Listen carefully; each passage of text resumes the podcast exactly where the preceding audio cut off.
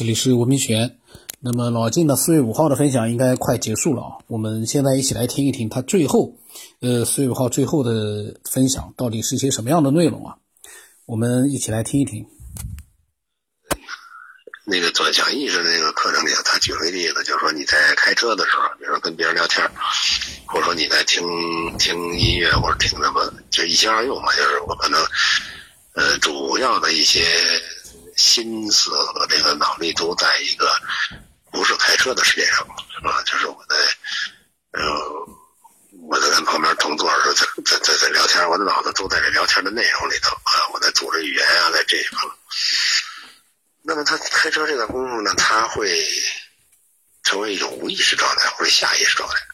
那你说他会撞车吗？他会他会不不不不知道处理情况吗？他会跟梦游一样睡着了吗？他也不是。他该减速还减速，他该打灯打灯，他该慢慢，他该快快，对吧？他该超车超车，这个所有这些操纵过程，他并不是无意识状态，只不过他不是显意识状态，而他是下意识状态，或者叫潜意识状态。那这谁知道他在开车？就是这司机到底是谁呀？他既然他脑子没在开车上，这这他开车的是谁让他开的，对吧？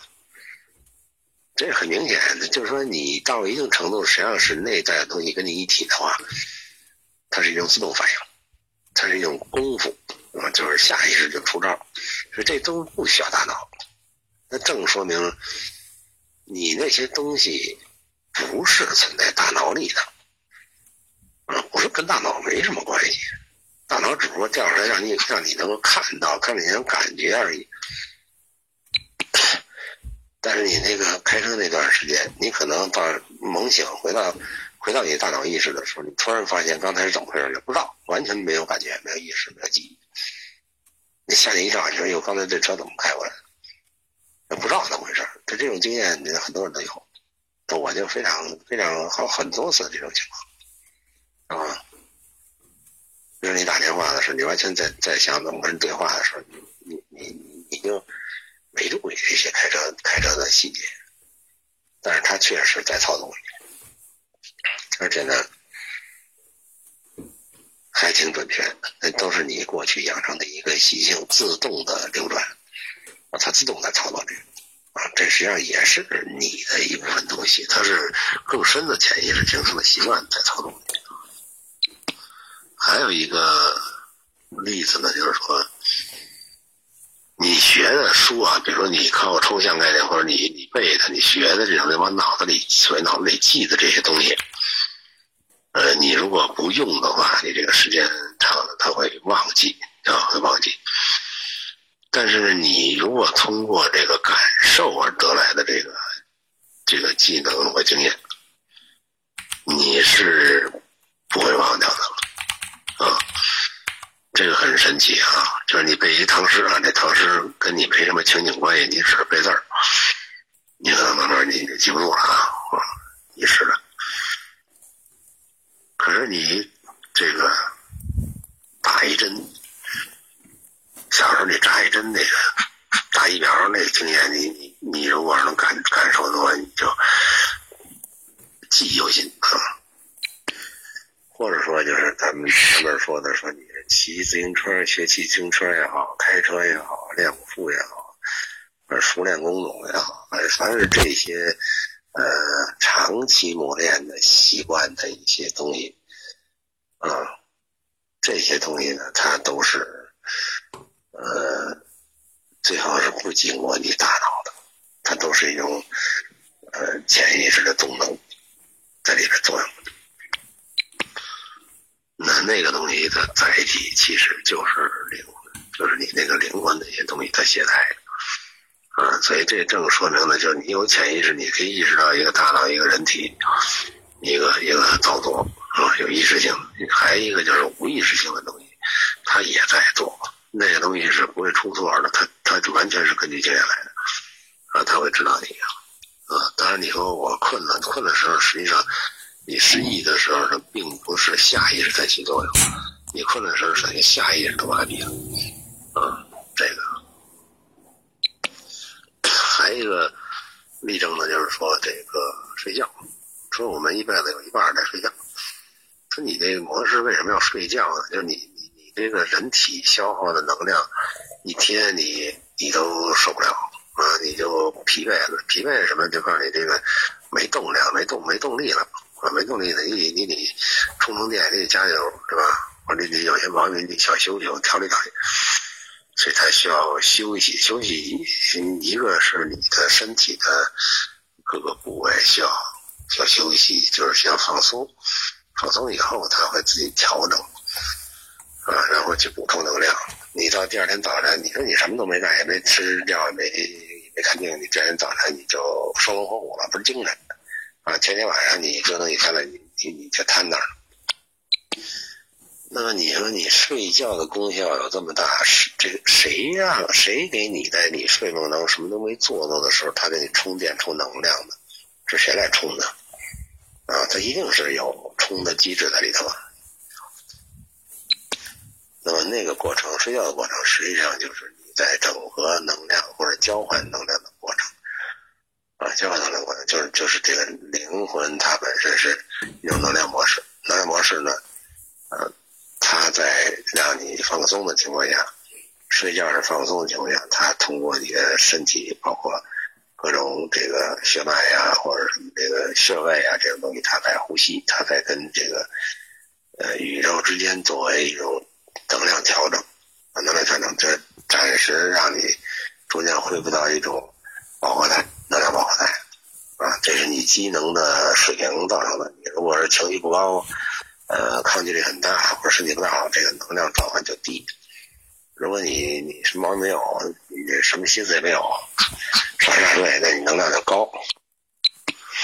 对吧？就是你这个，你要说你这个是人体自己自己造成的，那你这人体你睡了，你你没有大脑控制，你根本不受控制，你完全搁那儿了。哎，搁那儿，它都会自己完成任务，对吧？自己来给你调整，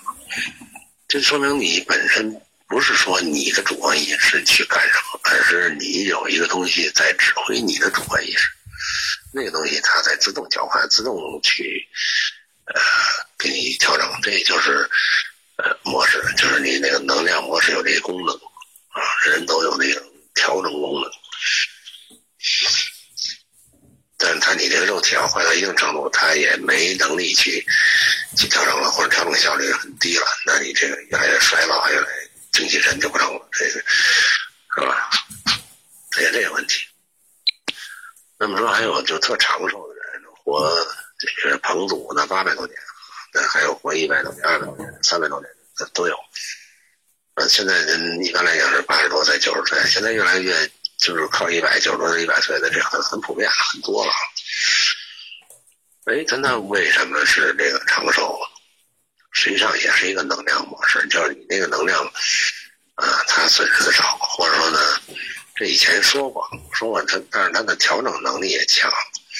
啊，它总是能够改变你这个人体的一些，呃，填补一些人体的一些能量能量级，也就是让它比较正常运作，这样减少损耗，啊，减少耗出。哎，它就很平和，它不会生病，不会变成人体内的一些啊，这就容易长寿。那这里边的运动模式就是说，你本来有一些很高的能级在你心里，呃，谁都一样啊。但是呢，由于你的情绪、你的这个呃躁动，反正包括夜里、一些欲望，所有这些东西，它会呃给你搞乱。就给你能能能急给你搞乱，或者让你发挥不出来，或者给你蒙蔽了。多半儿，嗯，长寿人都属于心态平和的，就是嗯，不会有太大的情绪起伏起伏的情绪起伏的这种人啊。所以他就一个是他调整的快，一个是他好的少，所以他会时间越来越长久，他会长寿。他这个长寿呢，等于就是说，他身体的所有的脏器的运作，组织所有这些运作，哎，他都会很缓慢，它的衰减会缓慢，啊，就是它维持一个常态的时间平衡态比较长久，啊，这就跟这个星星系似的，它必须达到一个稳定态，稳定态里边这些星系之间的这个躁动也少，它不会说突然出现一个呃大能量损耗或大能量起伏的时候，它会改变周围所有的这个场关系，它就乱套了，重新组合啊。跟人体也一样，它它不会是那种状态的时候，它就会比较平稳，相对平稳的时间比较长，这就是长寿的呃意义就在这儿。所以今天有点有点这个兴趣和机缘，我就把这个生老病死和人的这个意识怎么跟外界形成这种交互作用的关系，呃，循环的这种模式，我。我的意见，大概给您介绍一下。我觉得这一块东西呢是应该比较有启发性的意义的。嗯，但是突破这么一个认知可能也比较困难，就是你必须先先同意前面这一个前提，否则这个模式就不不成立啊。那今天就就说到这儿吧。嗯，明天我想有有好几个话题想重新解释一番啊，就是这话。老金呢，他呢觉得他的这个话题呢，他先结束了，然后呢，他可能呢下来呢又讲到了一些其他的一些话题。那么他刚才讲到的那些，嗯，关于人的灵魂啊、人的意识啊、人的肉体啊，各种各样的他的一个他的认知啊，呃，我其实听了一遍，还没有完全听得太，呃，太清晰的去感觉到他讲的一个内容，呃，所以呢，我在想啊。听了这一些分享的内容之后，如果你呃也有自己的一些想法的话呢，也不妨把它分享过来。因为人人的这个人体，就跟他提到了啊，刚才他说有些东西它不是在大脑里面存在的。呃，那个当时我听到他讲，我心里面就咯噔了一下，说不是在大脑里面，那会在哪里呢？人的身体的其他部位，呃。好像有点，也是有点，就是，嗯，不是很明白。那么，欢迎更多的人啊，都来分享一些我们这个复杂的人他的一些，呃，我们自己的一些认知，就是说大家还不知道的一些方面的我们自己的一个认知。那么，我的微信号码是 b 二五什么八不浪什么八，微信名称是十九天以后，欢迎更多的人呢来做一个分享。今天就先到这里吧，我们下来的话，看看老金又讲了些什么样的内容啊。